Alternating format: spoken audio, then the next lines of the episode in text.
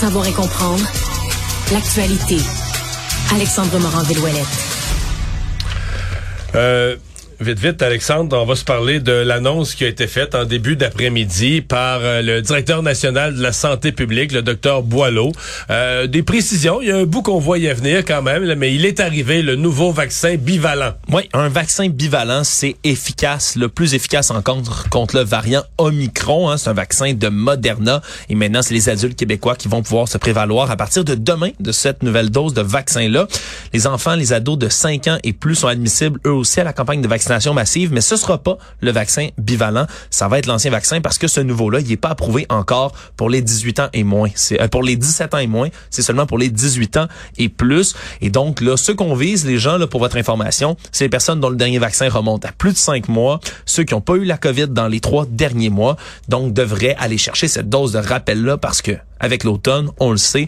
Ça va revenir de manière progressive. On se confine de plus en plus en dedans, va faire de plus en plus froid. Le docteur Boileau était quand même positif. Euh, à date, malgré bon, la rentrée scolaire est jeune, quelques jours à peine, mais c'est pas la c'est pas la panique pour l'instant. Diminution des cas de COVID et des hospitalisations malgré la rentrée scolaire. Donc c'est des bonnes nouvelles de ce côté-là. Donc le docteur Luc Boileau qui se voulait quand même rassurant, mais on veut que les gens aillent chercher cette dose de rappel-là. On rappelle, c'est une des nombreuses options qu'on a dans notre coffre à outils pour se prévaloir contre la COVID-19. Et euh, ce matin, la Banque du Canada, qui est telle qu'on le mentionnait hier en fin d'après-midi à l'émission, a haussé euh, son taux directeur. Euh, des, des, gros sauts quand même. On avait monté de quatre quarts de point, donc d'un point au complet en juillet. Et là, trois quarts de point. Trois quarts de point, donc ça fait passer là, le taux de 2,5% à 3,25% Donc c'est une grosse hausse. On se demandait si ça allait être 0,5 ou 0,75. On a désormais notre réponse. Mais surtout, ce qui est intéressant là-dedans, c'est que le conseil de la direction de la Banque du Canada juge que le taux directeur va devoir augmenter davantage encore. Donc c'est pas la fin.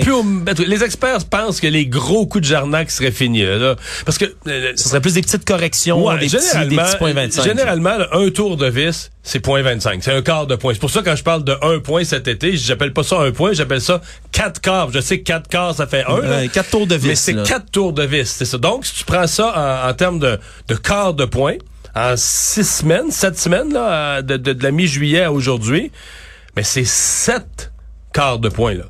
4 en juillet, 3, donc c'est 1,75 Donc le taux, le taux directeur a plus que doublé en moins de deux mois. Oui, puis ça, habituellement, c'est plus progressif aussi. C'est à peu près toutes les six semaines qu'on revoit ça. Et là, en sept semaines, il y en a eu là, des, euh, donc Là, donc là, on va avoir une autre annonce qui va arriver euh, fin octobre, une autre début décembre.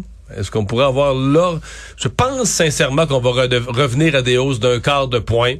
Si on en avait une en octobre, une en décembre, ça voudrait dire qu'on finirait l'année avec trois, un taux directeur de 3,75, mais qui amène quand même, tu sais, les gens qui ont un taux variable, ouais. il va passer autour de 5 là. Hmm. C'est une grosse différence. sais, en un an, les gens en janvier avaient un taux variable de 1,5, 1,75, en bas de 2% puis ils vont finir l'année en haut de 5 c'est euh, une grosse différence. Oui, puis c'est difficile pour la Banque du Canada aussi de de voir l'avenir quand on sait qu'il y a plusieurs causes de cette inflation-là qui sont indépendantes. Là, on parle de la guerre en Ukraine, de la hausse là également là, de tous les problèmes qu'il y a avec les chaînes d'approvisionnement autour de la planète. Et euh, dans la, dans son énoncé, la Banque centrale, dans ses explications, a été pas super optimiste parce que il y a quand même eu une légère baisse de l'inflation de, de, de, juin à juillet là, de 8,1 à 7,6. La Banque du Canada dit ah, excitez-vous pas avec ça, là, ou encouragez-vous pas trop avec ça. C'est juste la baisse du prix de l'essence essentiellement qui a amené ça. Mais sur l'ensemble des biens et services, l'inflation est toujours très, très forte.